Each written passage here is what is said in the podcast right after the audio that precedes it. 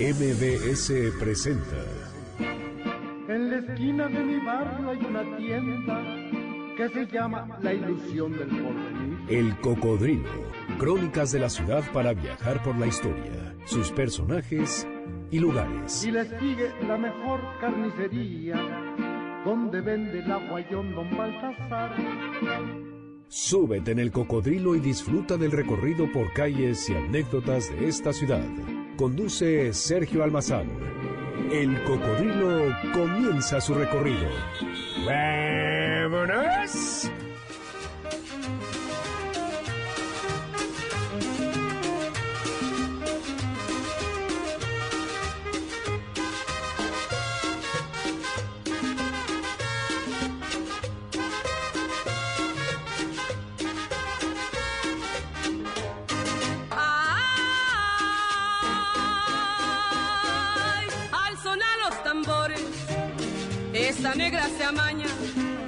Y al sonar de la caña va brindando sus amores.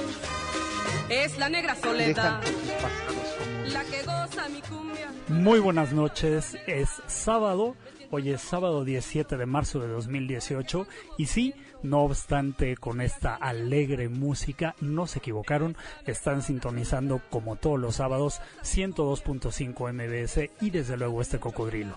¿Por qué? Porque hoy tenemos un programa que se oye a bachata, que se oye a cumbia, que se oye a vallenato, porque hoy, gracias a la magia justamente de la radio y desde luego de este cocodrilo que tiene el don de la ubicuidad, que tiene la capacidad de desplazarse a tantísimos y tan remotos lugares, hoy estamos teniendo una transmisión dual indistintamente desde Santa Fe de Bogotá, donde se encuentra nuestro conductor Sergio Almazán, y yo acá, Salvador de María de Campos, encanta- encantado de acompañarles como siempre en la colonia En la Ciudad de México.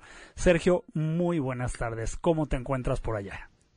Mi querido Salvador, me da mucho gusto saludarte y saludar a todo el público que nos está acompañando en esta transmisión, como bien dices, eh, itinerante de nuestro cocodrilo. Nosotros ahora hasta eh, Suramérica nos hemos venido a Colombia. Estamos en su capital, que es Bogotá. Y cómo te encuentras, descríbenos un poco cómo está el clima, cómo en la tarde, a qué fuiste, desde cuándo llegaste. Bueno, de eso vamos a ir platicando, mi querido Salvador, y a todo el público que les agradezco que sigan esta transmisión. Eh, estaremos platicando pues de esto a lo largo del programa porque como seguramente el público y tú saben, eh, este año, este 2018, es el año dual México-Colombia y esto no es cualquier cosa, ¿eh?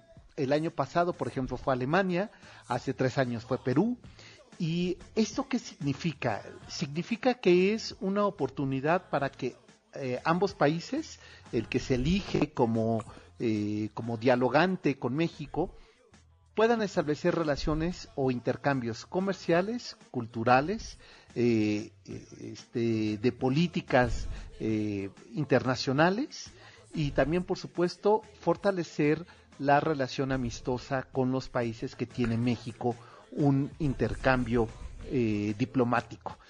Y O sea- por esta razón, ah, sí, dime. dime, No, tu visita, Sergio, entonces tiene lugar en el marco de este evento que se llama el Año Dual México-Colombia. Así es que inició el pasado octubre y terminará en agosto de este año. ¿Y qué aristas, qué aristas tiene este, este año dual? Es decir, ¿qué disciplinas toca? Eh, un poco por donde se perfila, se orienta, es de carácter comercial, cultural, eh, ambos quizá. Bueno, bueno, de hecho son ambos más el fortalecimiento de las relaciones diplomáticas. En el caso de Colombia, a diferencia, por ejemplo, de Alemania, que tenía básicamente el eje primordial era los intercambios eh, comerciales de infraestructura para comunicaciones y telecomunicaciones, el caso de Colombia, eh, por obvias razones, y seguro lo estarás ya casi eh, anticipando a lo que te diré, es que el intercambio eh, primordial o el eje primordial es justamente la seguridad binacional. Eh, como, como sabes, Colombia eh, ha vivido, en, eh, sobre todo en estos últimos cinco años, eh, seis años, un proceso de desarme a la guerrilla, a la FARC. Y a su vez ha hecho un trabajo de inversión muy importante para el desarrollo eh, civil, el desarrollo social y ahora que he recorrido sus calles me puedo atrever que al desarrollo comercial básicamente en infraestructura. Hay un desarrollo de carreteras, pero también hay un desarrollo de la industria inmobiliaria que se está dando eh, con un empuje singular y que, según nos explicaba eh, el agregado cultural y de asuntos jurídicos de México aquí en Bogotá, el día de ayer que se andaba con él, con Ernesto Sosa, nos explicaba que este desarrollo tiene que ver también con un impulso a una estabilidad económica que está viviendo ahora Colombia después de los años eh, y las décadas terribles que vivió con el narcotráfico. Creo, Salvador, que eso nos va a ayudar mucho. Sin duda. La realidad. Qué, qué barbaridad, Diego, qué, qué, qué gran, desde luego, um, aprendizaje ¿no? que nos puede compartir después de haber sido azotada y asolada, desde luego, la cultura, la economía de ese país, justamente como lo dices tú en esa década de los años 90 y ya entrados prácticamente este siglo de ahora, el que vivimos ahora, ¿no? Que devastó, depauperó, desintegró, desleyó, deslió, destejió el tejido social, quizá eso lo más importante, ¿no? Y ahora esto que me platicabas tú, porque sepan ustedes, queridos cocodrilos, que antes de entrar al aire, desde luego Sergio y yo hablábamos, cómo cómo, cómo Sergio ha venido, como tú has venido notando, cómo se ha venido restañando el tejido social a través, desde luego, de la cultura, del espacio público, y de estos diálogos tan importantes. Oye, una ciudad que en 20 años más va a cumplir 500 años de fundada. Santa Fe de Bogotá. Nos parecemos mucho, ¿no? Nos parecemos mucho y al mismo tiempo tenemos eh, un, a ver, tenemos una mirada cruzada, eso es verdad, pero también tenemos eh, esas enormes diferencias eh, que de las cuales vamos a dar cuenta hoy que nos permiten en estas diferencias enriquecerse una y otra nación, México, Colombia. Pero además me parece que América, desde Centroamérica, es decir, desde México hasta Argentina, con procesos de revoluciones, de luchas civiles, de luchas sociales, de luchas de resistencia y lamentablemente algunos países como el caso de México y el caso de Colombia compartiendo un problema tan serio que ha mermado y que ha dejado una cicatriz, eh, en nuestro caso todavía una herida abierta como es el tema del narcotráfico. Si te parece, Salvador, eh, le damos inicio al programa con estas dos miradas cruzadas y de ahí nos vamos arrancando, ¿te parece? Me encanta la idea, demos inicio.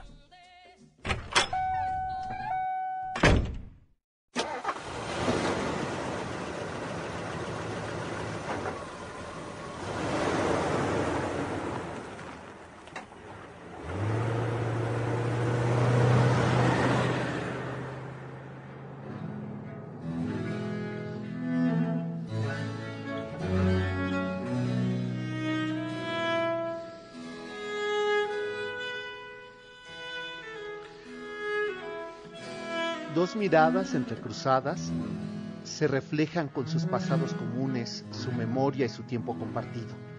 Colombia, México. Uno al sur del continente, el otro al centro. Santa Fe de Bogotá, la Nueva Granada y México Tenochtitlan, la Nueva España. Dos miradas que se cruzan desde hace cinco siglos.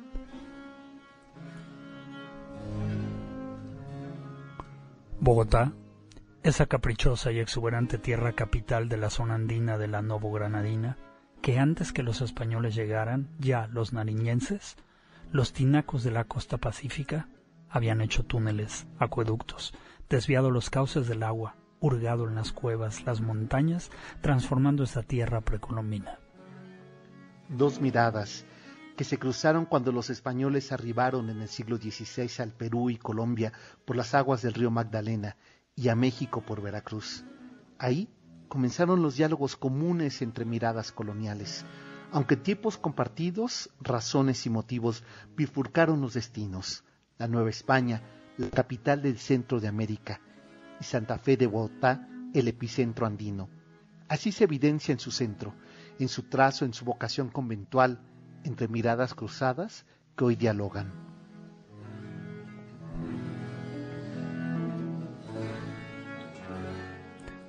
Ambas miradas, se dice, guardan historias, dialogan en momentos, de los mayas al arte orfebre, de las órdenes religiosas a la vida conventual de los franciscanos, los dominicos y los agustinos, de las luchas libertarias por las Américas Unidas, libres a sus luchas actuales. Colombia con su resistencia y su guerra civil, sus décadas narcóticas y sus cicatrices memoriosas. México, sus luchas sociales de principio del siglo XX, su democracia fuerza y transmutada, corrompida por una lucha que no cesa y no culmina. Esas dos miradas, una, la de Sudamérica, que se reconstruye y hoy soy Colombia, la prueba irrefutable de sus años de reconstruir una nación con heridas y violencia en su tierra sepultada, México, con las fosas abiertas, las confusiones y la violencia en sus límites. Dos miradas que se encuentran este 2018, en ese año dual México-Colombia, una oportunidad para escuchar a los colombianos, para mirarlos, para andar sus calles y aprender de sus vivencias y fracturas. Otra vez, las Américas, la del centro y la del sur, que cruzan sus miradas.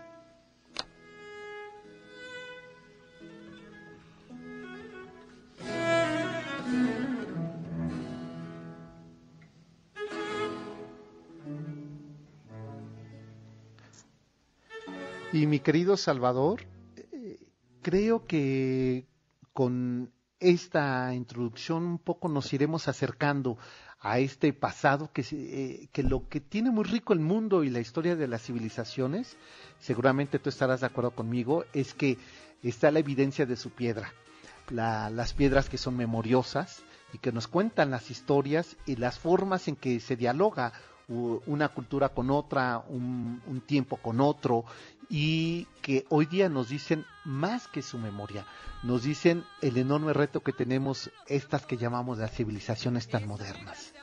Y me encanta la idea. Nos estamos acercando a la primera, a nuestra primera pausa, Sergio, pero sí, creo que ya lamentablemente muy pronto se nos hace siempre tarde, pero desde luego que tenemos muchas ganas de seguir un poco tu paso, que nos cuentes qué es lo que estamos viendo y de tener esta mirada bifurcada, esta mirada dual, esta, esta, este diálogo, ¿no? Como lo has planteado tú justamente, entre estas dos culturas tan semejantes, a la vez tan disimulas en distintas, en distintas latitudes, pero a la vez tan cercanas. Desde luego ambas filtradas, tamizadas por un periodo virreinal riquísimo que vino a sentarse desde luego en estas Américas, antes desde luego que tomaran aquella decisión los reyes católicos de partir eh, simplemente pasando una línea de hemisferio a hemisferio, el cono sur por el Mato Grosso, por el cual Brasil quedaría separado y desde luego al mando o a cargo de la corona portuguesa,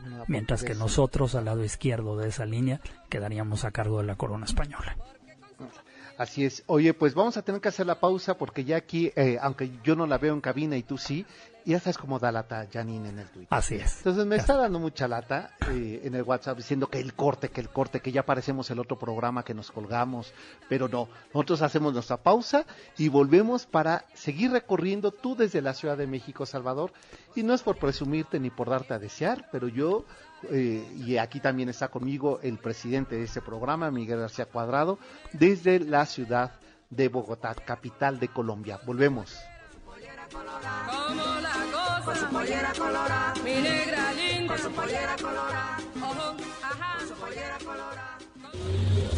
Sigue el recorrido de El Cocodrilo por Colombia.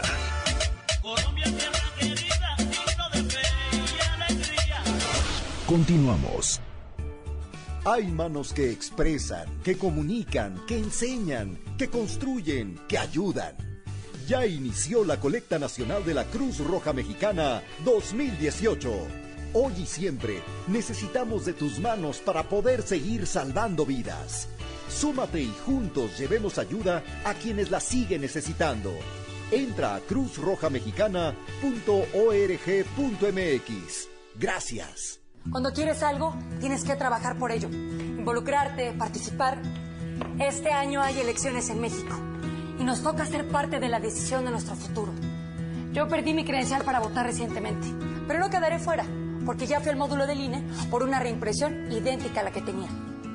Así que si se te pierde como a mí o sufre algún daño, solicite una reimpresión Tienes hasta el 20 de junio. Porque mi país me importa. Yo voto libre. INE. ¿Sabías que somos las y los ciudadanos los que recibimos y contamos los votos cuando hay elecciones? No es el gobierno ni los partidos políticos, somos nosotros. Sí, Tú, yo, tus familiares, tus amigos, nuestros vecinos, todos podemos salir sorteados y tener la responsabilidad y el honor de estar en las casillas el primero de julio. Si un capacitador asistente electoral toca tu puerta, ábrele y capacítate. Tu participación es muy importante y porque mi país me importa, te invito a que seas parte de estas elecciones. INE. Esta es una transmisión especial de El Cocodrilo desde Colombia. Regresamos después de la pausa.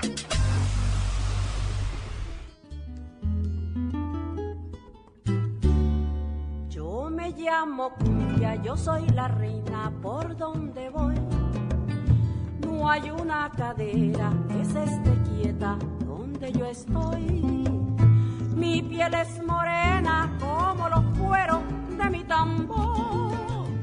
Y mis hombros son un par de maracas el sol y mis hombros son un par de maracas que ves el sol.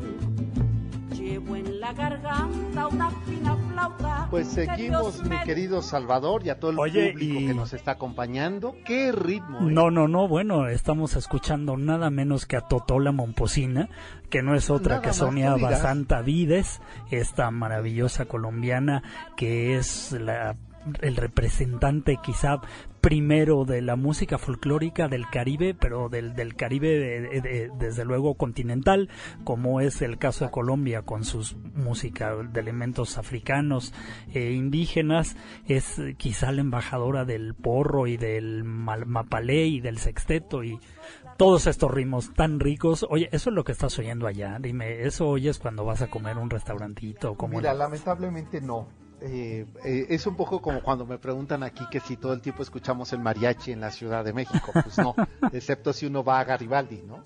Y digo lamentablemente porque eh, tú sabes lo que ha ocurrido. a ver, no quiero sonar ni anticuado, aunque lo voy a sonar, ¿no? Pero, a ver, lo que ocurrió con los movimientos de la FARC, lo que ocurre con el narcotráfico en esta, en esta región, es que a su vez también crean una cultura. Eh, se, ha, implantado una cultura que sería la síntesis de las urbes, es decir, este ritmo, eh, este reggaetón y esos, eh, esos ritmos que son resultado de, los jóvenes en la calle. Mm, el vallenato. No mira, el vallenato, todavía. de pero de acuerdo, el reggaetón, sí el reggaetón es el perreo. Eh, el, exacto, te subes tú a, tomas el transporte público, eh, tomas el transporte público privado, eh, como hacía en estas ocasiones, y no escuchan otra cosa. Pero es que creo que todo está referido a la violencia y al sexo. Es que todo lo trastoca. Claro, trastoca todo, ¿no? Esta, esta, esta cultura de lo inmediato, ¿no? De la recompensa inmediata que justamente llama a la violencia y al, Eso, tú lo estás diciendo muy amable. Yo creo que lo que está ocurriendo es que es la síntesis de ese discurso que el narcotráfico trajo para Colombia, que era la idea de eh, el poder dado por el dinero y que con el dinero puedes dominar todos tus deseos. Claro, la narcocultura, desde luego. La narcocultura. Entonces, eso sigue permeado aquí. O sea, eh, pero hay otra cosa que es bellísima, que me gustó mucho verlo, que es la, eh, alrededor de los eh, barrios que se conforman aquí, hay que decir que la ciudad está organizada por números. Las calles todas son carretera 15, esquina calle 11, eh, entonces, bueno, te haces unas bolas, yo que soy fatal para eso, me hago unas bolas tremendas. Pero lo que es muy interesante es que vas recorriendo los barrios que más o menos tienen una cuadrícula de rejilla y que al recorrerlos te encuentras en los barrios, en todos, un parque, un espacio público.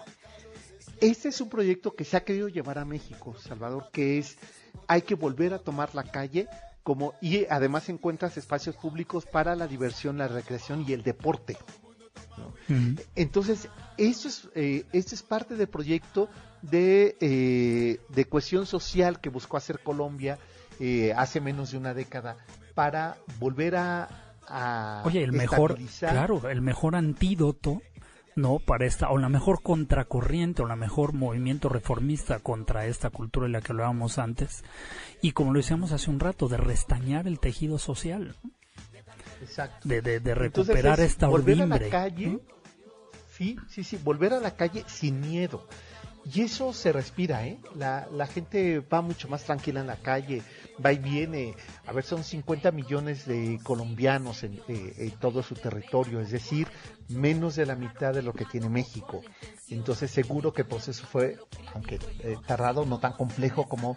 Y también otra cosa que ayer me decían, eh, no tenemos casi comunidades indígenas en Colombia y lo ves, no, no ves indígenas en, en- aquí en Bogotá, eh, sí ves esa diferencia de las mezclas eh, que hubo, ¿no? O sea, Ujú. sí, sí mestizaje, ves, o sea, eh, subo un mestizaje, hay una, hay un, hay Sí, un rescoldo con- ahí de, de mestizaje. o hay una memoria de, de la llegada de los españoles que en sus eh, eh, embarcaciones venían también africanos y se ve aquí la, la raza negra, ¿no? Es también evidente, pero también están los rubios, ¿eh? Oye, dime una Y cosa, una, una sociedad que está igualmente estratificada como la nuestra, ¿no? Y Sí. tienen también sus maneras de llamarse entre ellos que a veces pueden ser un poco, ah, no quiero usar la palabra despectiva, pero que denotan, desde luego, sí, ¿no? La clase a la que pertenece cada quien, ¿no? Ujú. Sí, lo mismo que le pasa a México, ¿eh? Desde luego. Eh, este, un poco más adelante te voy a contar sobre hoy la visita que hicimos a un museo, el Museo de Arte Colonial, que es bellísimo. Esa fue una casa jesuita, era parte de la casa de aulas que le llaman, que es eh, de los jesuitas de las primeras construcciones al sur de América que se hace de la orden de los jesuitas. Es enorme porque fueron comprando, comprando y comprando y es muy interesante que en el patio, por ejemplo, todavía se conserva una pila bautismal cuando los eh, indígenas ya eran eh, bautizados y podían ingresar, eh, aunque, aunque tardaría casi un siglo en que pudieran ingresar a las aulas, pero ya podían ingresar al templo. Entonces, ese proceso que te va explicando a lo largo del recorrido que haces por ese museo, te permite dar cuenta sobre este, por eso hablo de las miradas eh, eh, cruzadas, Salvador, porque, eh, sabes, también había las divisiones y lo que nosotros llamaríamos eh, en México las castas, Claro. también están aquí presentes. Por ejemplo, ¿tú sabes el origen del término mulato? ¿No? Pues eh, este, se los voy a preguntar en el Twitter, voy a subir la imagen porque es interesantísimo lo que eh, ahí dice y incluso hay un ejercicio, tú te ves en el espejo y te, y, y te preguntan, la siguiente pregunta que te hacen en este eh, museo es que Si eres tú mulato. de qué raza te crees, Ajá. de qué, pero te voy a, eh, eh, a leer la descripción, mulato. Ejemplo, ese mulato me genera desconfianza. La palabra mulato designa a una persona nacida de padres negros y blancos. Es importante recordar que este es un término que nació siendo peyorativo ya que proviene de mula, es decir, de un animal que en el contexto colonial era abominable, ya que surge de la mezcla entre una yegua y un burro Y no se puede reproducir, lo que atentaría contra la idea divina de la creación. Fíjate cuando a alguien le decían en el siglo XVI y XVII, eres mulato. No, no, le no, estabas pues, no. diciendo que eres algo contra natura.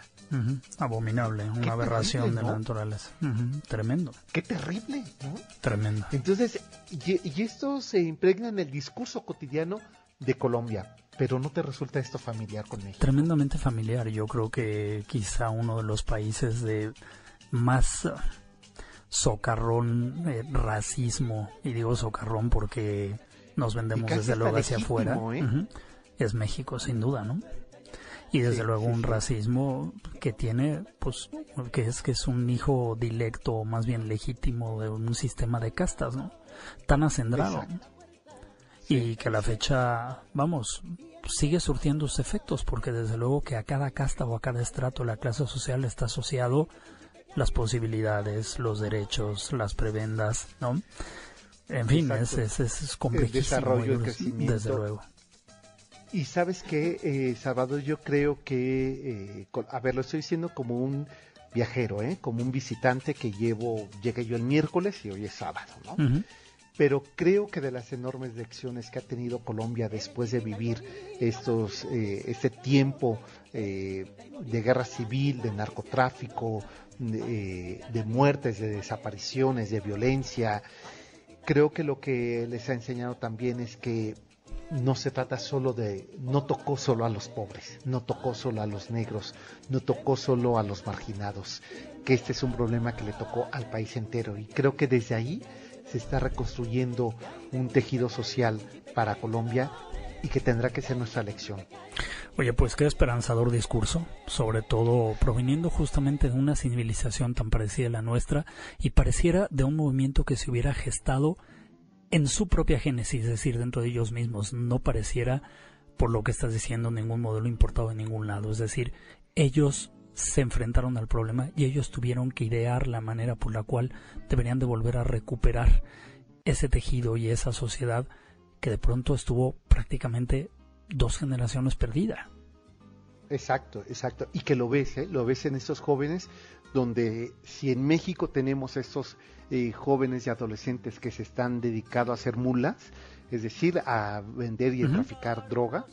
Aquí ahora en esta reinserción social que está teniendo Colombia, ves a los jóvenes, me contaba un joven que había estado trabajando en una empresa, como muchos de los jóvenes de aquí, eh, transnacional, o eh, más bien este, una empresa mexicana, la empresa Bimbo, y ahora decidió trabajar por su cuenta y maneja un Uber. Eh, es decir, está costando trabajo porque seguramente son jóvenes que, eh, dadas las condiciones que tuvo Colombia, que padeció Colombia, no pudo ingresar a la universidad eh, y se quedan ahí suspendidas las expectativas. Y, lo ves constante, pero también te ves a los adultos haciendo ese mismo trabajo. Entonces, creo que esos espejos, Salvador, nos ayudarán y ojalá nos ayuden en este año dual a eh, este, líderes políticos, a tomadores de decisiones eh, políticas y sociales, a, a realmente entrarle al tema, Salvador, porque es un momento importante y creo que ojalá que estemos llegando al punto más oscuro en, eh, en México sobre Yo creo que tienes toda la razón. Este es un tema que de ninguna manera podemos eludir. Es un tema que, como lo has dicho, trastoca a todos los estratos de la sociedad, pero a todas las edades y a todos los géneros y a, vamos, no escapamos nadie de ello. Creo que efectivamente es algo a lo que tenemos que entrar y qué maravilla que estés ahí ahora para darnos cuenta de esto y poder tomar en la medida de lo posible justamente el ejemplo de lo que los colombianos han hecho en esos parques, en esos jardines, en esas plazas públicas, para restañar el tejido social y volver a cohesionar aquello que por algún momento prácticamente se rompió. Estamos a punto de nuestro segundo, de nuestro, de nuestra segunda pausa, Sergio, y nos estamos yendo nuevamente escuchando a Totola Momposina, que hay que decirlo, esta mujer es de tal importancia que acompañó nada menos que a García Márquez a recibir el premio eh, eh, en Estocolmo, el premio Nobel de Literatura en el año 1982. Tal es la figura de Totó la Momposina esta embajadora de la música colombiana, donde tú te encuentras ahora. Pues hacemos la pausa, Salvador. 51 66 1025. El Twitter es arroba el cocodrilo MBS. El tuyo es arroba Salvador de María. El mío es Armazán 71 y regresamos para darle continuidad a sus mensajes. Volvemos. Habla con la luna, habla con la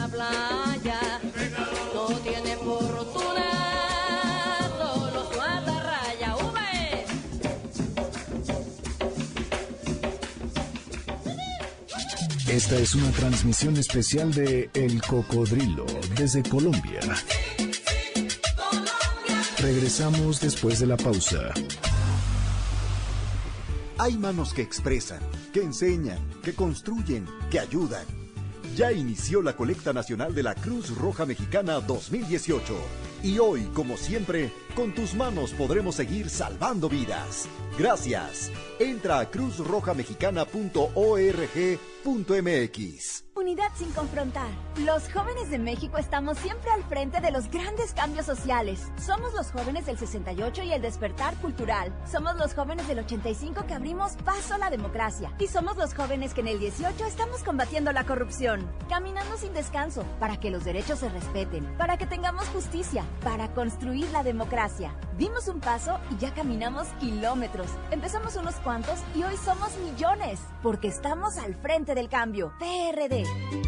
Todos luchamos por un futuro somos los que elegimos el rumbo todos los que tenemos memoria somos los que cambiamos la historia todos atentos llegó el momento llegó la hora del movimiento todos atentos llegó el momento llegó la hora del movimiento movimiento naranja el futuro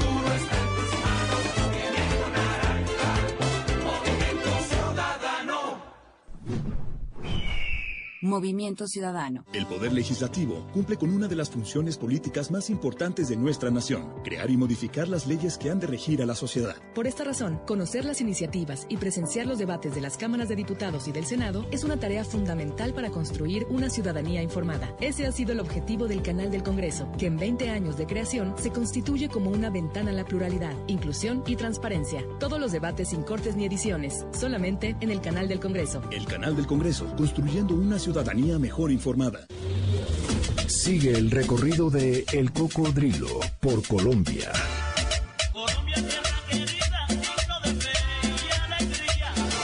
Continuamos.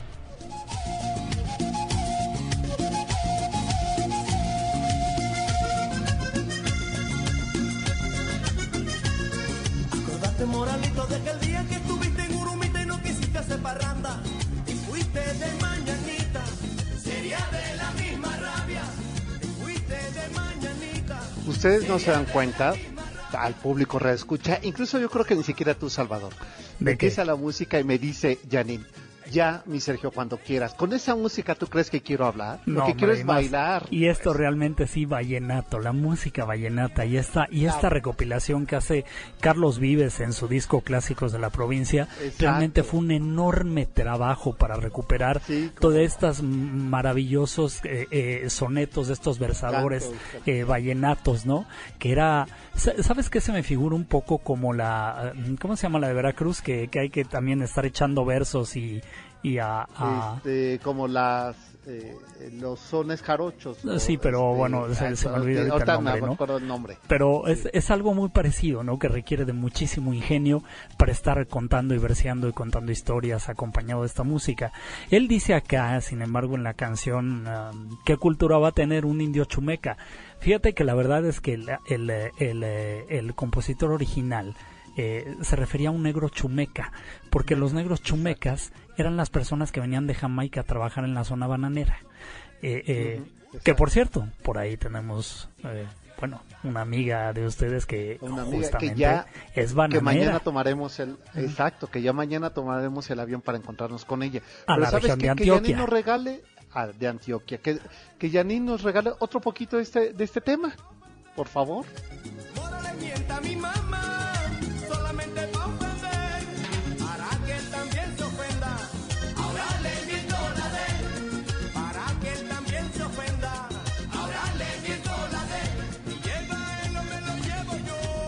eso que reviente las Claro. bocinas Salvador que esto es Nos pa- pa referíamos ponerse hace así, rato al, al, al guapango veracruzano, ¿no? A, los, a, la, guapango. ¿no? a la manera de, de, pues eso, de guapangar, ¿no? Muy parecido el, el, el, vallenato.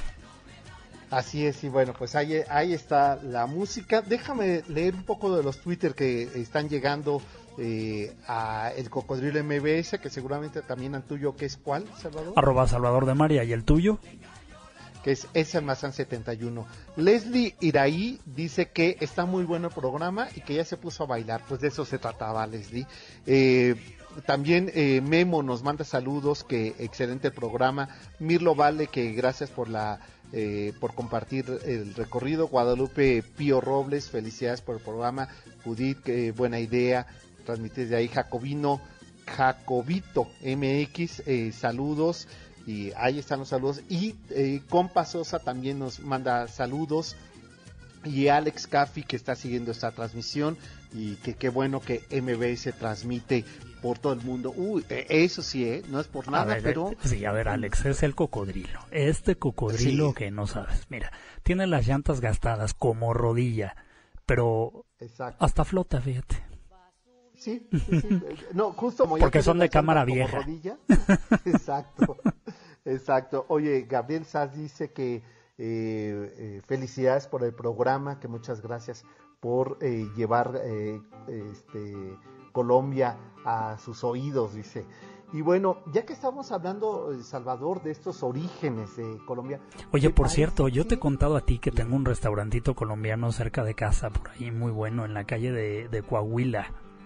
Y a- Pues me lo debes ahora que regrese. Oye, oye, los domingos sirven ajiaco santafereño, ahí donde ves. Bueno. No, no, Pues, no, no, no, te todas cuento las delicias. Buenísimo, ¿eh? Buenísimo, les Pues, recomiendo, búsquenlo por ahí. Pues te parece que hablemos de esta geografía caprichosa de Colombia. Me parece muy bien, vamos adelante con nuestra crónica de hoy. De Chipitira yo vengo de pagar una promesa. De Chipitira yo vengo de pagar dame un besito. Ahora que estamos solitos, dame un besito. En la naturaleza geográfica de Colombia está la evidencia de su pasado que hasta hace no mucho tiempo se conoce y se estudia. Su origen está anclado en el año 4000 a.C. en la selva de Amazonas y mil años más tarde avanzó el dominio de las primeras comunidades precolombinas hacia las costas. Es la costa atlántica el punto de referencia para entender la caprichosa vida indígena, la enorme riqueza cultural y el pasado más profundo de Colombia.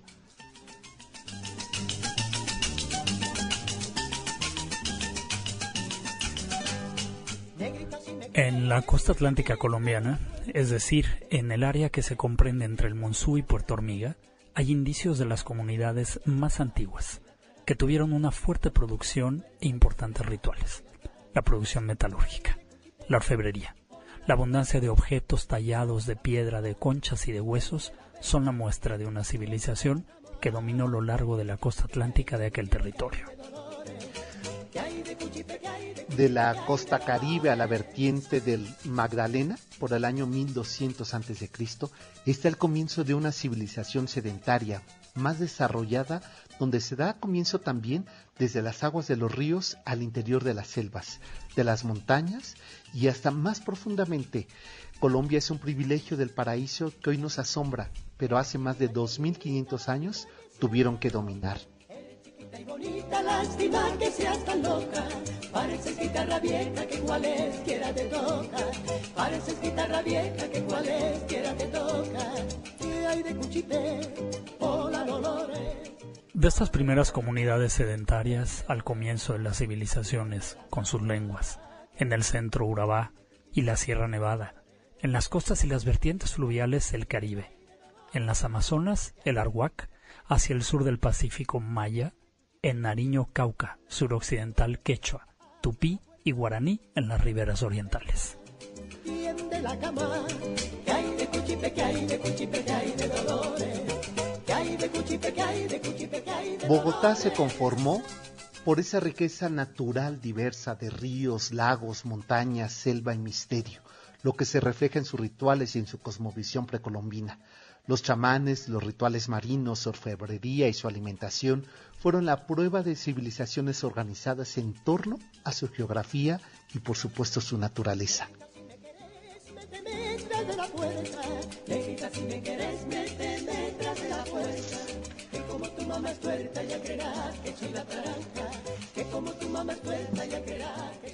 Como ocurre con muchos pueblos tradicionales, el dominio de los metales, la orfebrería, el arte de producir y de manipular justamente los metales, las aleaciones, las piedras, no solo constituyeron un recurso natural, sino ritual de los pueblos precolombinos. Es en este contacto, contacto artístico que se convierte y convergen desde luego en un mismo punto el origen para su asentamiento, su florecimiento y el desarrollo de los grupos tradicionales colombianos.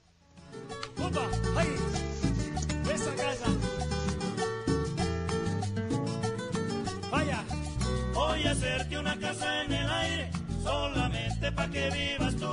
Voy a hacerte una casa en el aire, solamente pa' que vivas tú. Después le pongo un letero muy grande. Y querido Salvador. Yo quiero una casa en el aire. Público. Yo quiero No, una pues, casa en ¿quién el no? aire. ¿Quién no? Imagínate. Y esto da pie porque, Salvador, ayer eh, visité en el, lo que es el barrio de la Candelaria, que es el centro histórico de Bogotá, visité el Museo del Oro, uno de los museos más interesantes. Además, no sabes qué belleza de su producción orfebre, es decir, de su tallado, de su manipulación de metales, eh, como es el caso del oro, eh, como es el caso de la plata, pero básicamente del oro, de ahí el nombre del Museo del Oro. Cuando vas recorriendo las salas, eh, un museo no pequeño, ¿eh? Con una muestra interesantísima, te permites como espectador dar cuenta de la enorme importancia que tiene la relación de, esos de estos pueblos precolombinos con la naturaleza. Cómo le fueron ganando eh, terreno y diálogo a esta naturaleza caprichosa, selvática, amazónica y a estas cuevas que fueron introduciéndose en ellas y fueron teniendo relación con su naturaleza. Hay figuras, por ejemplo, que ves eh, pues a un dios eh, amorfo y que tenía una eh, eso en, en oro, ¿eh? Y que tenía en sus manos este muñequito como si pintáramos de bolitas y palitos. Eh, tenían eh, pues una especie que parecían espadas, pero en realidad se trataba de eh, palmeras con la y era la figura de un chamán y que usaban estas palmeras para ahuyentar los males.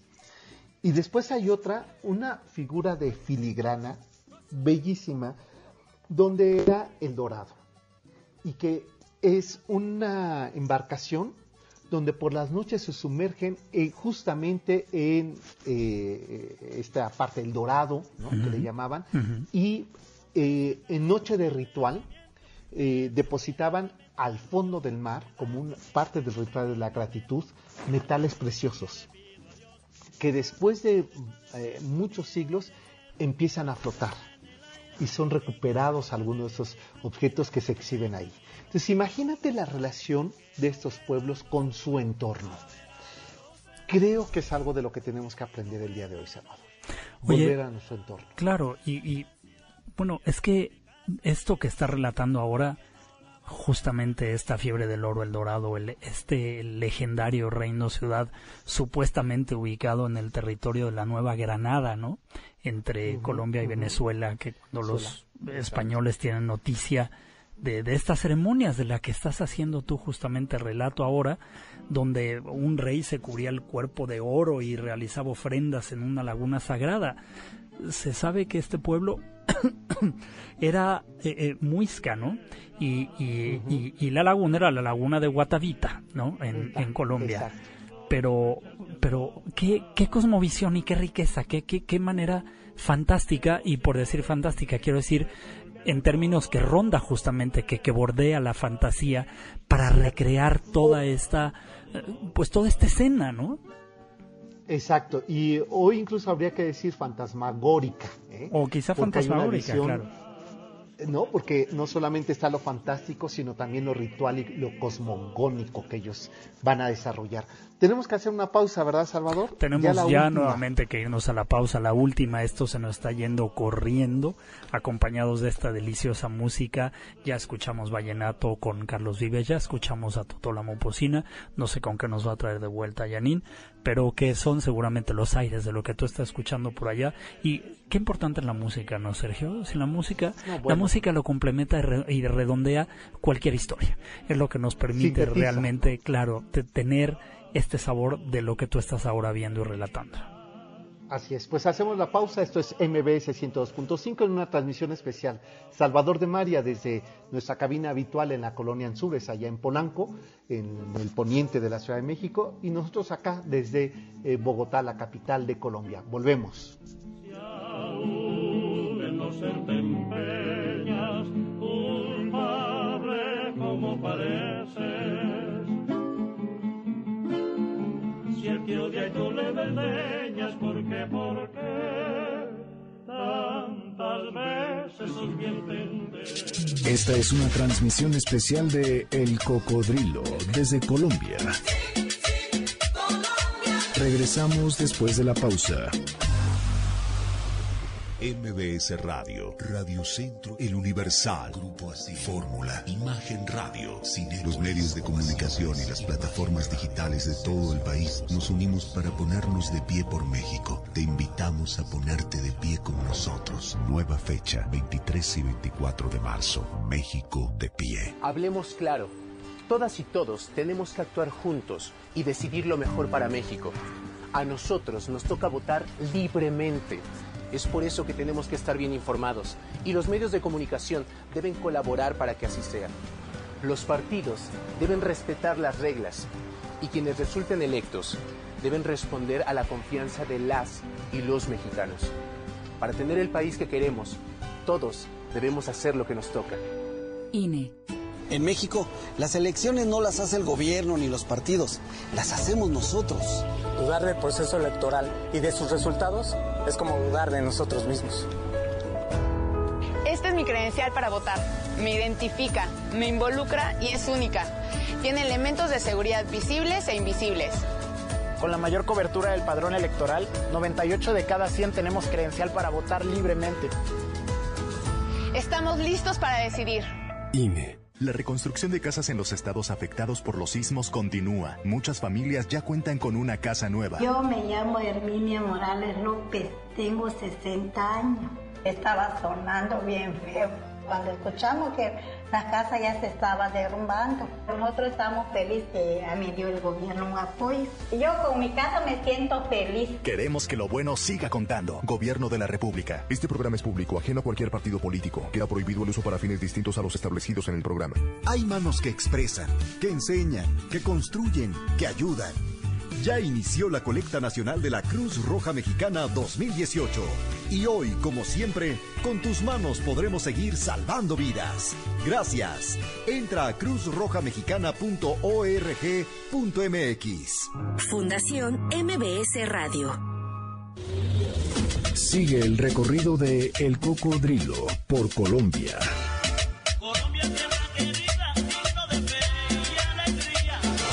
Continuamos. Milonga de Barroso en cha cha cha. Pues estamos escuchando música colombiana porque no es por darles a desear, pero en el fondo sí. Que visiten Colombia, Bogotá. Estamos transmitiendo desde nuestro cuarto de hotel, la verdad. Eh, aquí en Bogotá, la capital de Colombia, y Salvador de María, tú como eh, te fuiste de paseo por Argentina, más abajito, pues ya no quisiste venir para y acá. al Perú, y al Estás- Perú, estuve en el Perú, y que Perú. también, digo, me, apena Sí, no haber transmitido no. desde allá, pero qué, qué Pues país sí. entrañable, donde yo ¿Y tengo también entrañables amigos y a los que les mando un estrecho y largo abrazo, porque hay que ver la verdad el cariño con el que ese país me recibe cada vez que estoy allá. No piensen bueno. que me hago yo el especial, ¿eh? es que en verdad así es. No, no, no es que No, el Perú esté atento de mi visita, pero Pero bueno, tienes amigos que se han cosechado a lo largo del tiempo, Salvador. Oye, yo quiero espero saber por qué nuestro amistades. presidente escogió esta milonga para, para, para que nos cantaran ahora la hija de Juan Simón. Que, que Pues nos no sé, diga por ahora qué. se lo voy a preguntar. Sí, porque Pues me, sí, me tienen ¿por nos sorprendido. escogió este tema? Pues sí, a ver si ahorita nos pone algo más para bailar. Oye, Lorena de Saché dice que tiene una amiga queridísima nativa de Colombia y que es bello aprender de su país y que le va a compartir este programa en el podcast. A partir del lunes eh, a las 12 del día, entren ustedes a mbsnoticias.com, se van a la parte de programación, en programación le dan clic al cocodrilo y ahí van a poder ya descargar este programa que estamos haciendo especial. Yo la verdad, además, quiero aprovechar, Salvador, si me permites, agradecerle a Ernesto Sosa, eh, que él es el director de Asuntos Jurídicos y Culturales de eh, la Embajada de México en Colombia, porque en diciembre pasado que nos vimos, eh, me hizo una invitación para venir a, Colombia y a la gente del Fondo de Cultura Económica, al Centro Cultural Gabriel García Márquez, porque fíjate nada más, eh, no es por presumir, pero cuando uno dice, así es que uno va a presumir, ¿verdad? Pero me invitaron para estar el día de ayer presentando aquí la novela de Acuérdate María. Me da mucho gusto que una un emblema de nuestra cultura popular mexicana venga en este año dual a Colombia. Y me dio mucho gusto venir y agradezco esa invitación y agradezco su recibimiento. Oye, pero yo me voy a atrever a componer el comentario no sobre el hecho que haya ido María, sino que haya ido María, pero más bien María eh, transmutada o María más bien revisitada, quizás sería la mejor palabra, en el libro tuyo. Acuérdate María. Bueno, sí, ese, eh, ese fue el motivo, venir a presentar la novela hasta acá. Y tenemos una invitación para venir en septiembre, así es que me quiero traer a Janine y, y me quiero... Eh, si me invitas a lo mejor voy, ¿eh? No, pues tú ya... Si me a ver, llevar. A ver, Salvador, alguien se tiene que quedar. no, hombre, tú ya estás en la maleta, pues. Alguien se O tiene sea, que de- quedar a transmitir. Ya, ya te dijo el presidente por qué, por qué nos puso esta milonga, porque me tiene curioso, pues. No, a ver, creo que ya está escribiendo por qué. Ah. ¿Por qué le pusiste esa milonga? Dice que no le entiende por qué. Pero eh, este, ya sabes cómo es. Hace sus caprichos. Pero no, lo que sí quiero decir es que eh, de verdad eh, este, hay un diálogo amoroso entre México y Colombia. ¿eh? este, a- además, lo primero que me preguntaban era sobre Chespirito. este, Claro, la ¿sabes? chilindrina. A mí no, no lo que me preguntaron. Me preguntaron en el Perú, oye, ¿pero qué es una chilindrina? Y ya cuando les enseñé el pan y les expliqué lo que era y cómo se hacía. Los granitos le- estos, Exacto, claro. y etcétera, etcétera. Pero claro, ellos ponían chilindrina y le salía la chilindrina al personaje. La Entonces me decían, no, pero no es, claro. nombre que sí es, que me hagas caso. Que te lleva el nombre del pan, Claro. pero pero el pan. Exacto. Oye, le, le hago le hago el, el, el, ah, ¿tú, ¿tú qué dices? Le hago el, el comercial al restaurante colombiano que tenemos en la colonia Roma para Pues nuestros sí, por favor. Miren, para Sí, nuestros sí, que completen esta noche. Exacto, completen esta noche porque estas experiencias son sensoriales, son, como se dice ahora, Sergio, 360.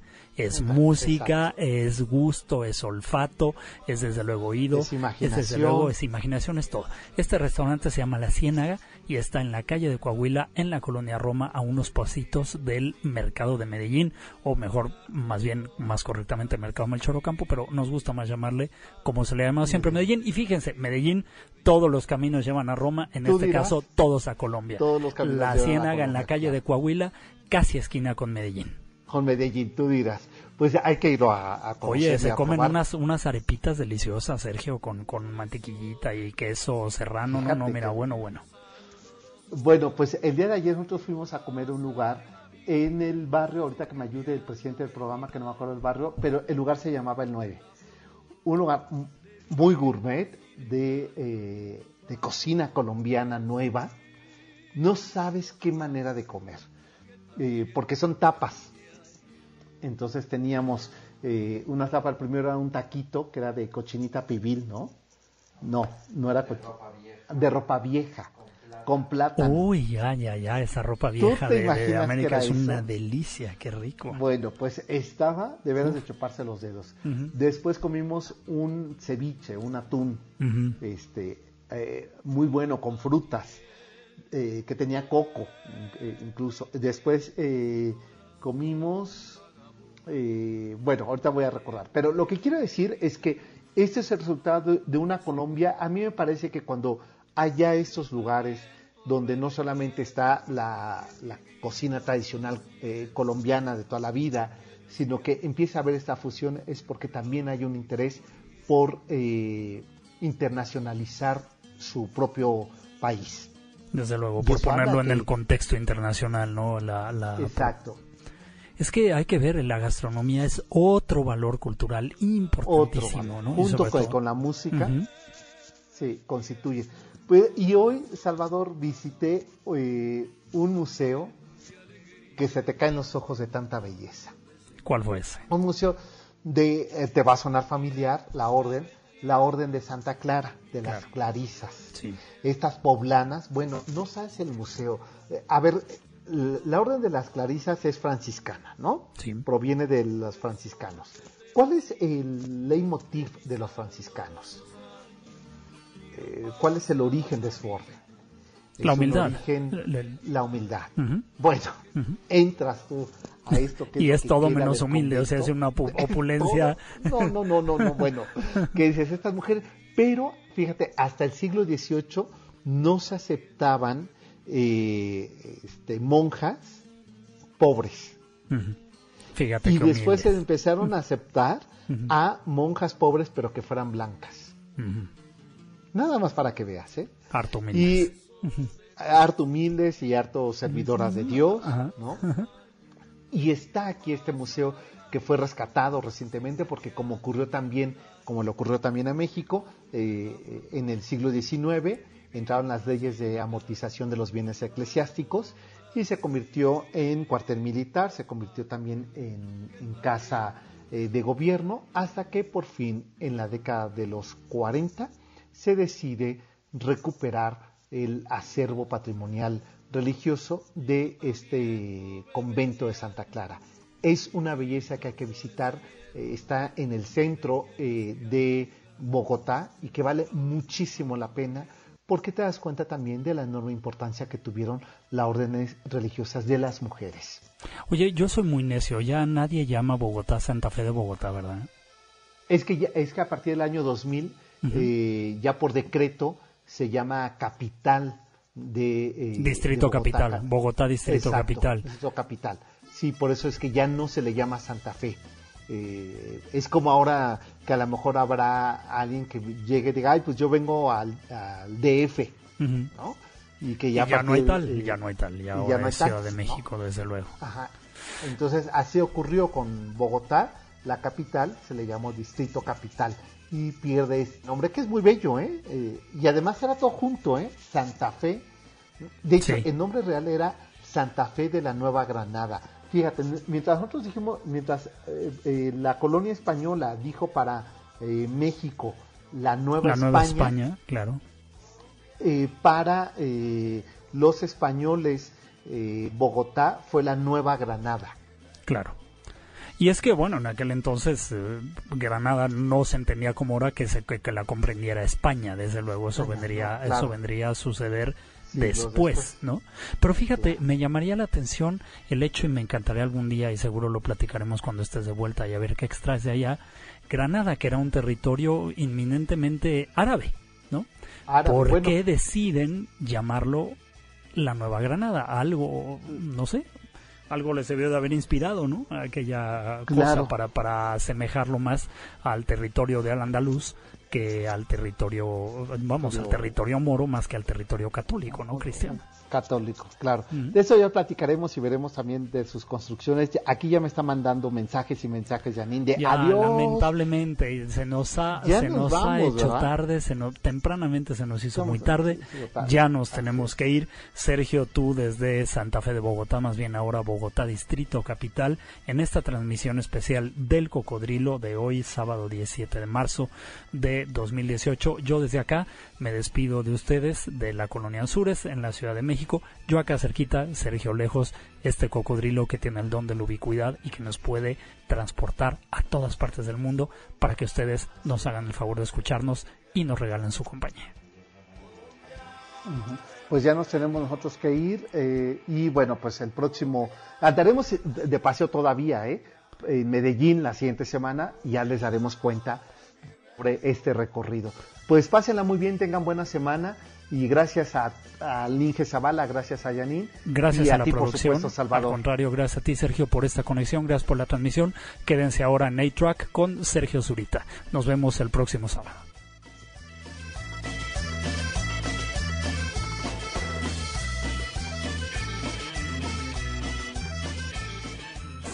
MBS presentó en la esquina de mi barrio hay una tienda que se llama La Ilusión del Porvenir. El Cocodrilo.